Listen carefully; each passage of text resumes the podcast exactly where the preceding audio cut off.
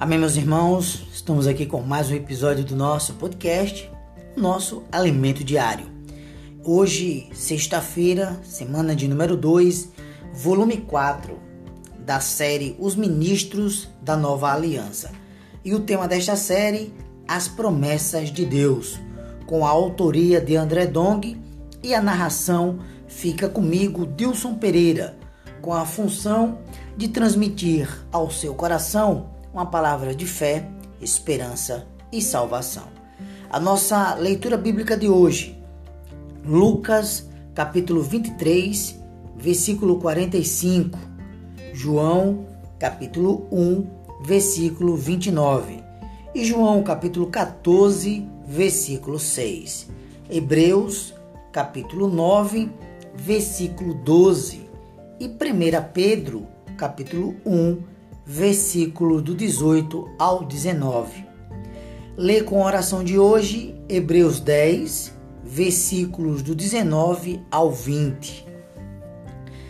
Tendo, pois, irmãos, intrepidez para entrar no Santo dos Santos, pelo sangue de Jesus, pelo novo e vivo caminho que ele nos consagrou pelo véu, isto é, pela sua morte Tema de hoje: pela redenção de Cristo, temos acesso ao Santo dos Santos.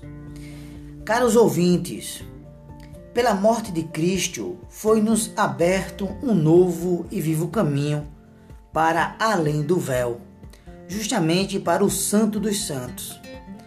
Graças ao Senhor, em nossa experiência cristã, podemos penetrar no mais profundo ambiente de comunhão com Deus em nosso espírito, que é a realidade dos santos dos santos.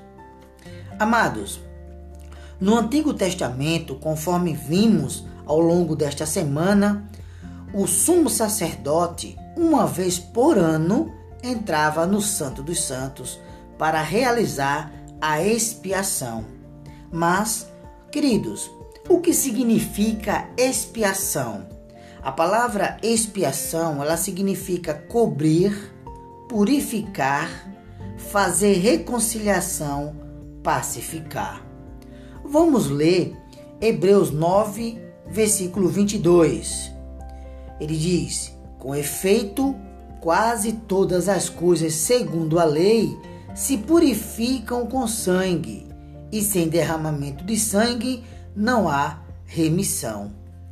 Amados, portanto, a expiação é o ato de apaziguar a ira de Deus contra o homem, por meio do sangue de animais aspergido sobre o altar ou sobre o propiciatório, a ira de Deus era aplacada e o homem era aceito por ele. Na verdade, amados irmãos, no Antigo Testamento, a expiação não era eficaz, pois era incapaz de remover pecados. Porém, a expiação re realizada por Cristo tem essa eficácia, conforme vamos ler agora em Hebreus 9, versículo 26, que diz assim: Neste caso, seria necessário que ele tivesse sofrido muitas vezes desde a fundação do mundo.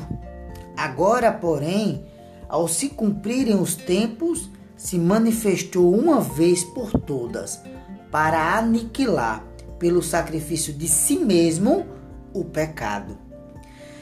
Amados, a expiação da antiga aliança era como alguém que se dispõe a limpar uma casa, mas coloca toda a sujeira debaixo do tapete. Tudo aparente está limpo, mas quando levantamos o tapete, toda a sujeira está lá. Assim era a expiação no Antigo Testamento.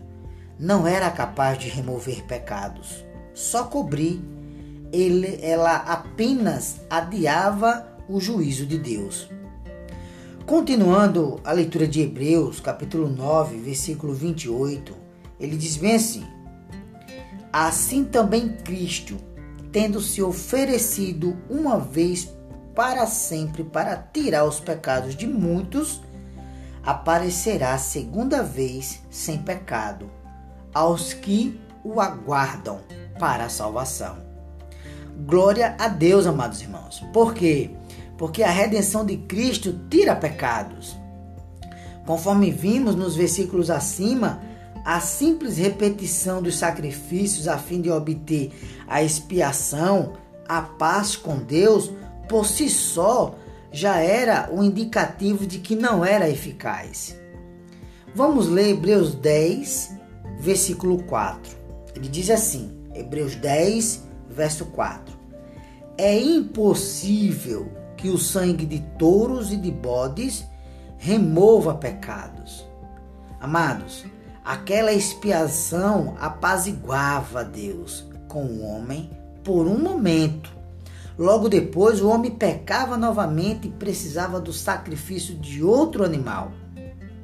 Olhe Hebreus 10, versículo 11.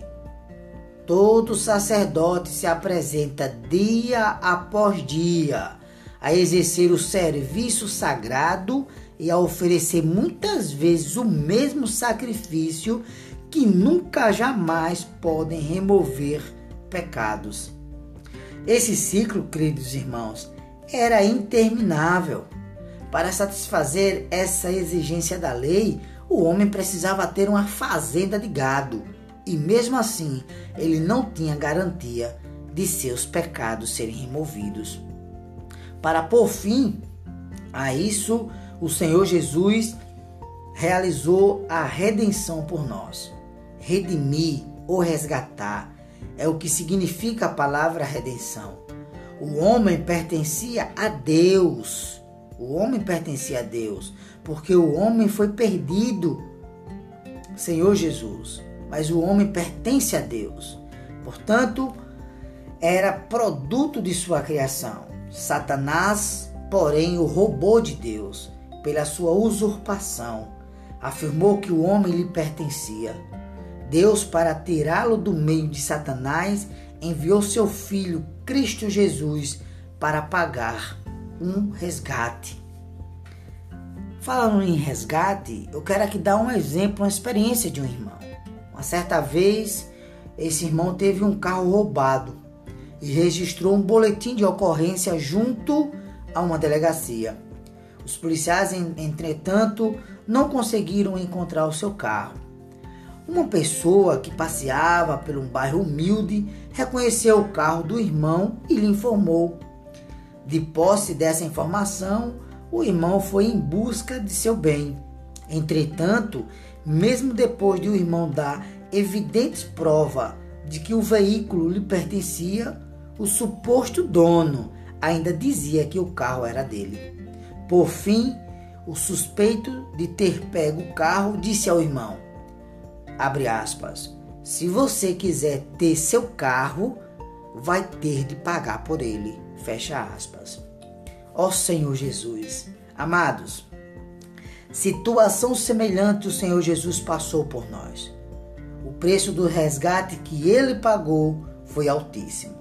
Ele derramou seu sangue, deu sua própria vida isso se chama redenção.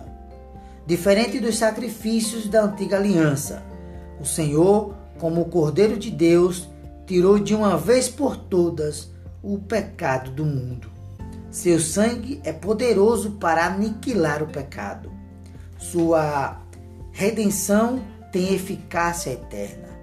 Vamos ler Hebreus 10, do 19 ao 23. Vamos ver o efeito da redenção. Ele diz assim: Tendo, pois, irmãos, intrepidez para entrar no Santo dos Santos, pelo sangue de Jesus, pelo novo e vivo caminho que ele nos consagrou pelo véu, isto é, pela sua carne, e tendo grande e tendo grande sacerdote sobre a casa de Deus, aproximemo-nos com sincero coração em plena certeza de fé, tendo o coração purificado de má consciência e levado o corpo, lavado o corpo com água pura. Guardemos firme a confissão da esperança, sem vacilar, pois quem fez a promessa é fiel. Louvado seja o Senhor. Amados, hoje pela redenção de Cristo, o véu já foi rasgado. Não há impedimento algum à nossa entrada no Santo dos Santos. No tabernáculo, as quatro colunas do Santo dos Santos proporcionavam três entradas pelo véu. Em tipologia, essas três entradas representam, respectivamente, o Pai, o Filho e o Espírito. O véu se rasgou justamente ao meio, a entrada que representa Cristo, o Filho. Por isso, não é de admirar que o autor de Hebreus tenha afirmado em Hebreus 10, versículo 20, pelo novo e vivo caminho que ele nos consagrou pelo véu, isto é, pela sua carne. Amados irmãos, Cristo realizou a redenção e nos proporcionou entrar no Santo dos Santos. O acesso está inteiramente disponível a cada um de nós. Aleluia! Louvado seja o Senhor. A pergunta de hoje: qual a relação entre expiação e redenção? Amados irmãos, um excelente desfrute, que Deus te abençoe e até o nosso próximo episódio do nosso podcast.